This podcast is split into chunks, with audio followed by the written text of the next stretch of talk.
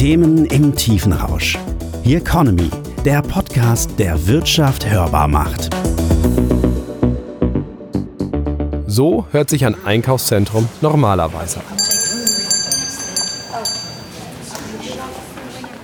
Und so im April und Mai 2020. Deutschlandweit mussten Hunderttausende Einzelhändler über Wochen hinweg ihre Geschäfte schließen. Von den ganz großen bis zu den ganz kleinen. Eingekauft wurde trotzdem, nur eben online. Und laut Studien werden viele Konsumenten dabei bleiben.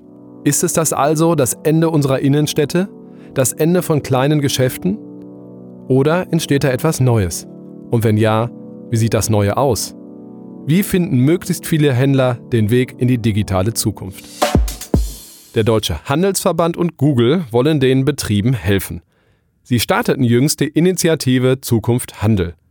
Dabei geht es um ein breit angelegtes Digitalisierungsprogramm, ein Paket aus Instrumenten, Trainings, eben damit das stationäre Geschäft mit Hilfe von Online-Tools zukunftsfähiger wird.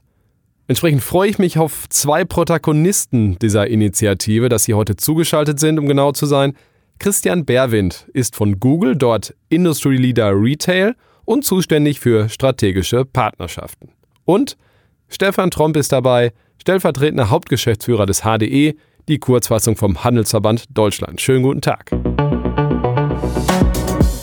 Wie steht es um den deutschen Handel, Herr Tromp? Ja, wenn man sich äh, nur die absoluten Zahlen anguckt, ist die Prognose, dass der deutsche Handel dieses Jahr trotz Corona sogar im Umsatz um 1,5 Prozent wachsen wird. Aber das Bild ist extrem differenziert. Während die Unternehmen, die schon digitalisiert sind, die Onlinehandel treiben oder über den Marktplatz gehen, äh, durch die Corona-Krise einigermaßen durchkommen oder bestimmte Branchen wie Onlinehandel oder Baumärkte sogar gut im Plus sind, leidet der stationäre Handel, der eben kein Onlinehandel treibt. Die Corona-Pandemie ist ein Brennglas und zeigt die Dringlichkeit der Digitalisierung des deutschen Handels auf. Herr Berwind, gerade damit mit der Digitalisierung haben Sie tagtäglich zu tun im Bereich Handel. Ist Ihre Analyse genauso oder haben Sie Ergänzungen? Der Handel ist eine der wichtigsten Wirtschaftszweige in Deutschland und genau wie er sagt, eben bestehend aus vielen Subindustrien und auch Unternehmen verschiedensten Größen. Und je nach Industrie und Größe sehen wir einen sehr unterschiedlichen Entwicklungsstand. Ähm, ich glaube, Fakt ist, und das sagt Herr Trump ja auch gerade, die Mehrzahl der deutschen Einzelhändler verfügt heute eben noch nicht über die Basis jeglichen digitalen Geschäftes, zum Beispiel einen Online-Shop oder eine eigene Webseite. Lassen Sie uns da mal, oder lassen Sie mich da mal nachfragen oder genauer darauf eingehen. Ähm, was, was sind denn Dinge, wenn wir von Digitalisierung des Handels sprechen, was meinen wir damit genau? Wie gesagt, die Mehrzahl der deutschen Einzelhändler verfügt heute noch nicht über eine eigene Webseite oder einen eigenen Online-Shop, ist gar nicht auffindbar im Netz. Und dabei ist der Schritt dahin, im Internet gefunden zu werden, relativ einfach. Und da fängt es an, äh, zum Beispiel auf Google Maps, äh, wenn man dort nach einem Laden sucht oder nach einem Geschäft, dort verfügbar oder präsent zu sein, ist natürlich der erste Schritt. Das wäre die Basis sozusagen, also dass man natürlich erstmal auch gefunden wird, Herr Tromp. Was sind weitere Bereiche rund um Digitalisierung, wo Sie Defizite sehen? Der zweite Schritt ist, online zu verkaufen. Das kann ich am einfachsten über einen Marktplatz machen. Und der dritte Schritt wäre dann ein eigener Online-Shop, wo ich dann meine Kunden auch individuell bedienen kann. Und wie genau so ein Shift, also vom stationären zum Onlinehandel aussehen kann, das zeigt folgendes Beispiel. Ob es nun das Münchner Oktoberfest, die Cannstatter Vasen oder einfach ein besonderer Anlass ist. Trachtenmode hat in den letzten Jahren einen Aufschwung erlebt. Selbst im Norden Deutschlands hängt manchmal ein Dündel im Schrank. Davon profitierte auch das Traditionsgeschäft Schabertrachten im Allgäu. Doch um das Potenzial auszuschöpfen, war klar, einige Sachen müssen neu gedacht werden. Digitaler erzählt Geschäftsleiter Tobias Schaber. Die Kunden sind heute fast ausschließlich digital unterwegs. Wir waren sehr printlastig in der Werbung, was ähm, wir auch hier ähm, angepasst haben. Wir bauen gerade bis zum Ende des Jahres einen Online-Shop für unser B2B-Geschäft auf. Die Umsatzentwicklung und die Abverkäufe geben uns hier dann auch recht. Solange der Online-Shop noch nicht steht, ist der Store umso wichtiger. Doch dieser muss auch erstmal gefunden werden. Da merken wir seit zwei Jahren, seit wir auch äh, den Content auf der Website wesentlich verbessert haben, dass äh, die, das Google-Ranking gestiegen ist, dass wir in der Auffindbarkeit hier ähm, wesentlich äh, davon profitieren. Und so landen dann Kunden aus einem Radius von über 100 Kilometer Entfernung oder sogar der Schweiz bei Tobias Schaber. Nächster Schritt? Online-Werbung. Und zwar gezielt. Wir versuchen auch hier online für gewisse Themen zum richtigen Zeitpunkt, wenn das Produkt eben aktuell gerade ist, hier dann äh, auch online den, dementsprechend äh, den Kunden abzufangen, wo er teilweise noch gar nicht weiß, dass es uns gab oder dass er zu uns wollte. Und so hat es Trachten Schaber vergleichsweise glimpflich durch die Corona-Krise und all die abgesagten Feste geschafft. Ohne die zukunftsweisende Ausrichtung und digitale Unterstützung wäre das wohl schwierig geworden. Herr Trump, was hat sich denn im Zuge der letzten Monate, im Zuge der Corona-Krise verändert für den deutschen Handel? Wie haben Konsumenten anders reagiert? Wir haben mit dem Institut für Handelsforschung eine Konsumerbefragung gemacht und die zeigt auf, dass mittlerweile 70 Prozent der Kunden, egal ob nun stationär oder online, sehr gezielt nach den Produkten suchen und die kaufen und nur noch 30 Prozent der Kunden einfach losgehen und ja, shoppen als Hobby begreifen. Und das war vor Corona ganz anders. Da ist man in die Stadt gegangen, da ist man durch die Läden gestreift, da hat man nach Dingen gesucht, die einem gefallen. Und das andere, was wir natürlich sehen, ist ein Shift von stationär in den Online-Bereich. Und äh, aus China zum Beispiel und aus anderen Ländern wissen wir, dieses Verbraucherverhalten wird sich nach der Pandemie nicht wieder komplett zurückdrehen. Es wird ein signifikanter Anteil im Onlinehandel bleiben.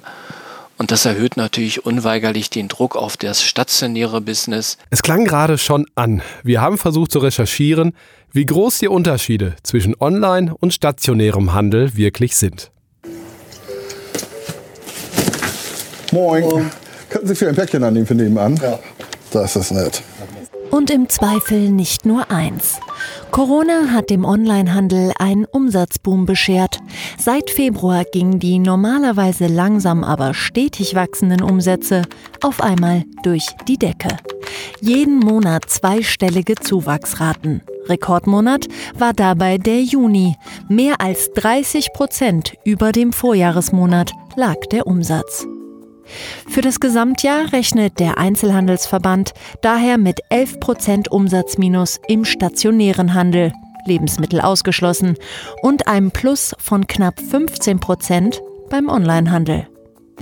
Wer ebenfalls profitiert? Die Logistik. DHL meldete im August für das zweite Quartal ein Plus beim operativen Umsatz von 18 Prozent. 13 Prozent Umsatzplus meldete UPS und die Vorweihnachtszeit hat noch nicht einmal begonnen. Herr Berwind, Sie sind natürlich äh, bei Google fürs Online-Marketing prädestiniert. Jetzt für die Frage, was, welche Auswirkungen hat dieser Shift denn fürs Marketing? Was sollten Händler jetzt auch vielleicht anders machen?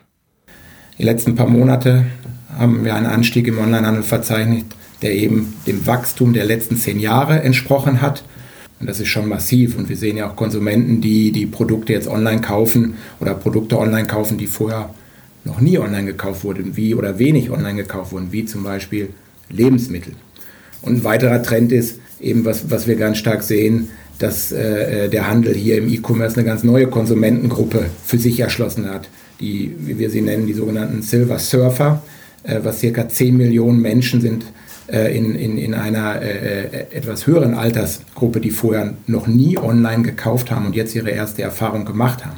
Was sind da Chancen? Also wenn man die Basisübung äh, gemacht hat, dass man erstmal auffindbar ist und, und man kann natürlich auch, sei es auf Google Maps oder Google My Business, auch seine Produkte dort äh, zeigen, präsentieren dem Kunden und, und dann kann ich kann Verfügbarkeiten online prüfen, ob ein Produkt im Laden verfügbar ist und kann das dann dort kaufen.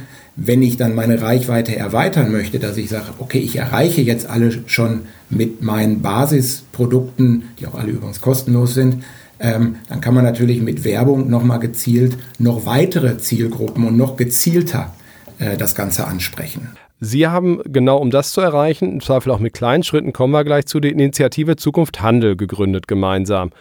Ähm, Erste Frage, Herr Trump, warum? Weil es schlicht und ergreifend immer wieder neuer Impulse bedarf, um in den stationären Handel die Notwendigkeit der Digitalisierung reinzutragen. Und ein anderer ist schlicht und ergreifend die Akzeptanz beim Konsumenten. Google, die Google-Suchmaschine hat in Deutschland einen Marktanteil von 90 Prozent. Und äh, wenn wir ehrlich sind, jeder hat ein Smartphone. Wir suchen alle, fast alle über Google. Und da macht Sinn, wenn man als Händler über Google gefunden werden will, dass dann der HDE auch mit Google zusammen kooperiert. Ich würde gerne die Initiative Zukunft Handel nochmal ins Detail gehen. Ähm, was konkret können Unternehmer da sich davon erwarten? Also können Sie ein, zwei Beispiele nennen, äh, welche, wie Sie da helfen? Der Ansatz von Zukunft Handel oder dieser Initiative Zukunft Handel ist relativ einfach. Wir wollen ja Einzelhändler fit machen und ihnen dann mit Trainingsangeboten, das ist das eine, und maßgeschneiderten Produkten das andere zur Seite stehen. Und das ist ähm, generell ist das gesamte Angebot, Herr Tromp sagte es auch gerade schon, niedrigschwellig konzipiert, sodass es für die Teilnehmer nicht mit zeitlichem oder monetären Investitionen verbunden ist und eben für alle auch offen ist. Und zwei Beispiele daraus sind zum Beispiel, wie sie ihre Online-Präsenz optimieren und Käufererwartungen erfüllen können. Ja, oder einen Online-Shop aufbauen ohne Vorwissen. Das sind 20 bis 45-minütige Kurse, Kurse, die online besucht werden können und die den Händlern dann eben aktuelle Insights, Strategien und auch Fallbeispiele aufzeigen äh, und, und den Händlern eben mehr über die Zukunft des Handels vermitteln. Herr Tromp, Sie, ich habe mal ein Zitat von ihm gelesen, das ist auch gar nicht lange her. Der Einzelhandel bildet das Fundament unserer Innenstädte und leistet einen essentiellen Beitrag zum gesellschaftlichen Zusammenhalt. Das klingt weniger pathetisch, als es äh, für mich auch tatsächlich ist, wenn ich mir die Meinung erlauben darf.